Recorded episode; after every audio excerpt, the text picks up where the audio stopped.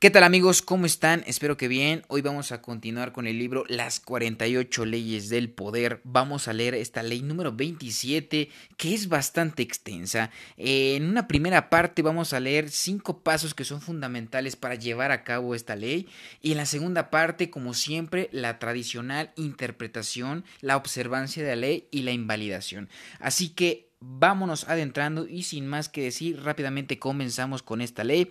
Cerramos los ojitos o nos relajamos y nos dejamos llevar hacia este mundo de letras. Ley número 27. Juegue con la necesidad de la gente de tener fe en algo para conseguir seguidores incondicionales. Criterio. La gente tiene una necesidad irrefrenable de creer en algo. Conviértase en el centro focalizador de esa necesidad, ofreciéndoles una causa o una nueva convicción a la que adherir. Formúlela en términos vagos pero pletóricos de promesas. Enfatice el entusiasmo por sobre el pensamiento claro y racional. Dé a sus nuevos discípulos rituales que realizar y exíjales sacrificios. Ante la ausencia de una religión organizada y grandes causas en la que puedan creer, su nuevo sistema de convicciones le conferirá un poder inaudito. La ciencia del charlatanismo o cómo crear un culto en cinco fáciles pasos. Al buscar, como deberá hacerlo, métodos que le permitan obtener el máximo poder con el menor esfuerzo, comprobará que el de crear seguidores que lo veneren es uno de los más efectivos. Tener una gran cantidad de seguidores abre todo tipo de posibilidades para el engaño. Sus seguidores no solo lo venerarán, sino que lo defenderán de sus enemigos y asumirán por propia voluntad la tarea de atraer a otros que se unan al culto. Este tipo de poder lo elevará a nuevas dimensiones. Ya no tendrá que luchar o utilizar subterfugios para lograr imponer su voluntad. Usted será objetivo de adoración y ya no podrá cometer errores. Quizá le parezca que es una tarea improba conseguir seguidores de este tipo, pero en realidad es muy simple. Como seres humanos, todos tenemos una necesidad desesperada de, crear, de creer en algo, en cualquier cosa. Esto nos vuelve fundamentalmente crédulos. No podemos tolerar largos periodos de duda o de ese vacío que origina la falta de algo en qué creer.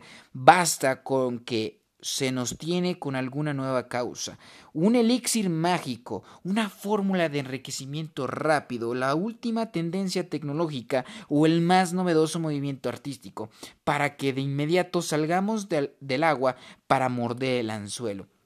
Echemos una mirada a la historia. Las crónicas de nuevos cultos y tendencias que han atraído a masas de seguidores podrían llenar bibliotecas enteras. Al cabo de unos pocos siglos, décadas, años o meses suelen parecer ridículos, pero en su momento resultan tan atractivos, tan trascendentes, tan divinos. Siempre, pronto prontos a creer en algo.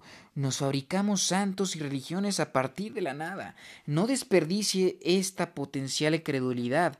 Conviértase en objeto de adoración. Haga que la gente inicie un culto en torno a usted. Los grandes charlatanes europeos del siglo XVI y XVII dominaban con maestría el arte de la fabricación de cultos.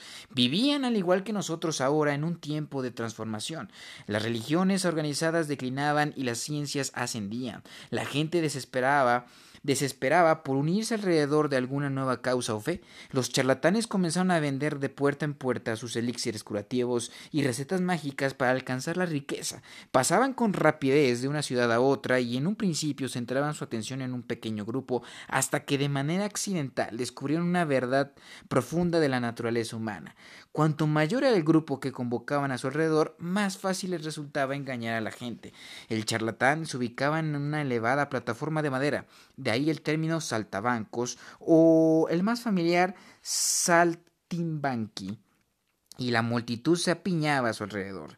En tal entorno grupal, la gente se volvía mucho más emocional y menos capaz de razonar. Si el charlatán se hubiese dirigido a cada uno de forma individual, tal vez lo habrían considerado ridículo, pero perdidos en un grupo se sumían en un espíritu colectivo de fascinada atención. Le resultaba imposible tomar la distancia suficiente para ser escépticos. Cualquier punto débil de las ideas del charlatán quedaba oculto por el fervor del grupo, la pasión y el entusiasmo se difundían entre la masa como algo contagioso y la gente reaccionaba con violencia ante cualquier que osara sembrar alguna duda. Pero al estudiar en forma consciente esta dinámica durante décadas, experimentando y adaptándose espontáneamente a esas situaciones a medida que se producían, los charlatanes perfeccionaron la ciencia de atraer y mantener la fidelidad de una multitud. Convertir esa masa en seguidores y a los seguidores en practicantes de un culto. Los artilugios de los charlatanes podrán parecer extraños o pintorescos hoy en día, pero entre nosotros siguen habiendo miles de charlatanes que utilizan los mismos métodos de probada eficacia que perfeccionarán sus procedecesores en los siglos pasados. Solo han cambiado los nombres de sus elixires y la apariencia modernizada de sus cultos. Encontramos estos charlatanes modernos en todos los ámbitos de la vida, los negocios, la moda, la política, las artes. Mucho quizá continúa la tradición de la charlatanería sin conocer siquiera su historia, pero usted puede actuar de forma más sistemática y deliberada. Le bastará conseguir los cinco pasos para la fabricación de un culto que nuestros antepasados charlatanes perfeccionaron a través de los tiempos. Paso número uno. La vaguedad, la indefinición, dos grandes imanes. En primer lugar, para crear un culto deberá atraer la atención.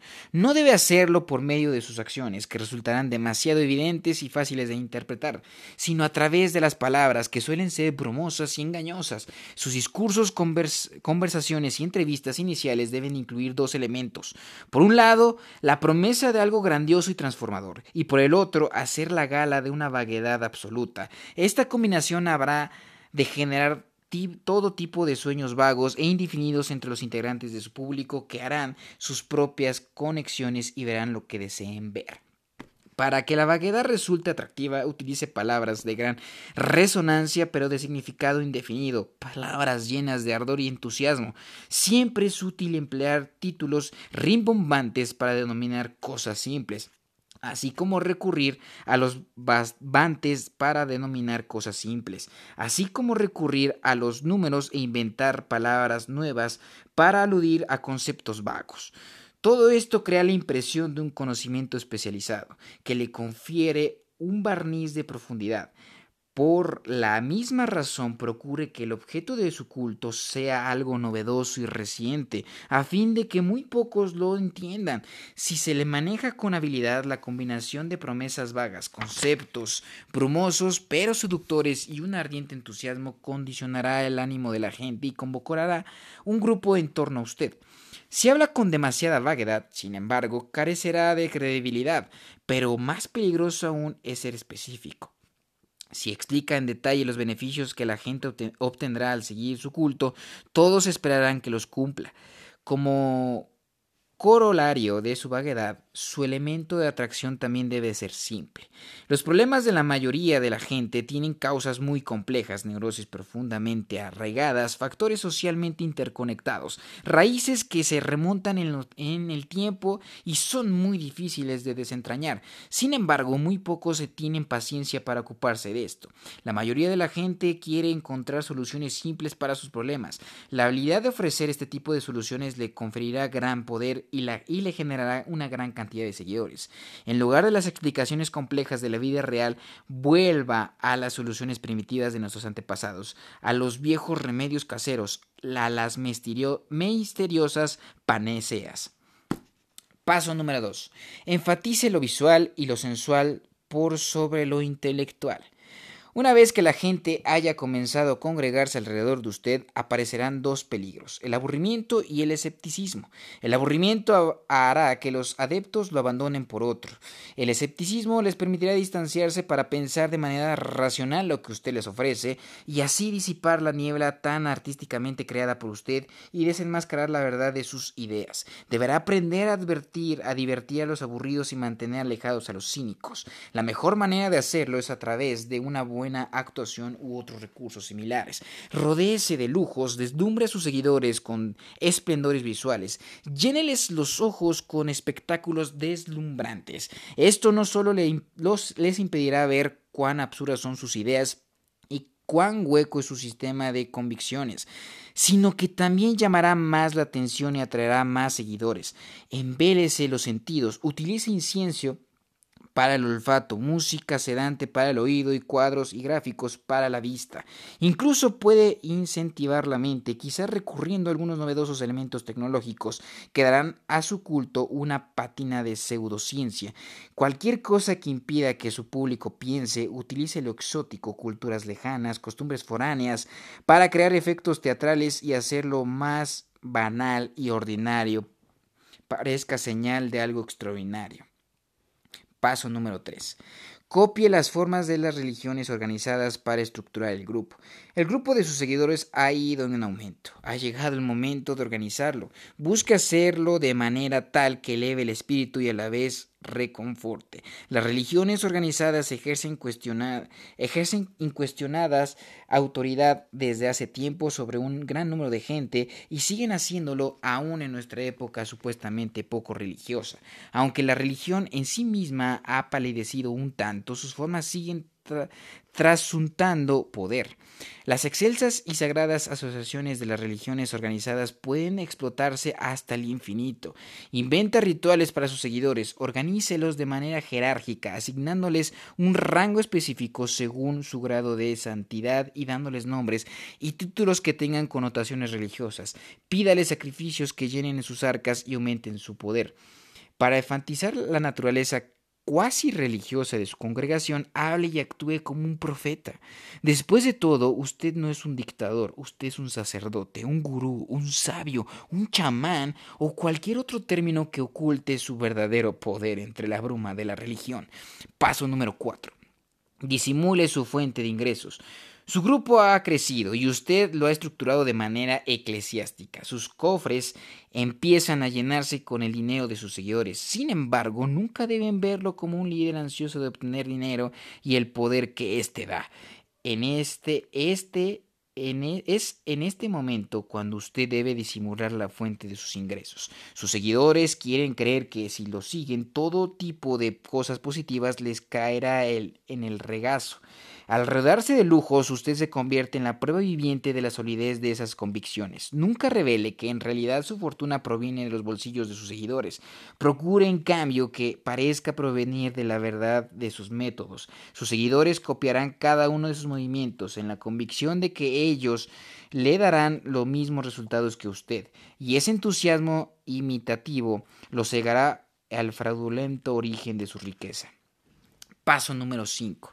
Establezca una dinámica de nosotros contra ellos. Ahora el grupo es grande y próspero, un imán que atrae más y más partículas. Sin embargo, si usted no pone mucho cuidado, la inercia irá instalándose en su grupo y el tiempo y la monotonía terminará por desmagnetizarlo. Para mantener unidos a sus seguidores es necesario que haga lo que han hecho siempre todas las religiones y otros sistemas de convicciones, crear una dinámica de nosotros contra ellos. En primer lugar, asegúrese de que sus seguidores crean que forman parte de un club exclusivo unido por los lazos de los objetivos en común. Luego, para reforzarlo, cree la noción de que eh, algún artero enemigo intenta arruinarlos, una fuerza de no creyentes que harán cualquier cosa por enfrentarlos. Ahora, Cualquier tercero que intente revelar la naturaleza fraudulenta de su sistema de convicciones podrá ser identificado como miembro de esas fuerzas malignas. Si usted no tiene enemigos, invéntelos. Si les da a alguien contra quien actuar, sus seguidores se unirán y ganarán en cohesión, pues tendrá una causa que defender e infieles que destruir. Y bien, hasta aquí llega esta primera parte de esta ley número 27. Mañana continuaremos con las observancias de la ley, que son bastantes, y su interpretación. Así que muchísimas gracias. Mañana continuaremos con esta segunda parte.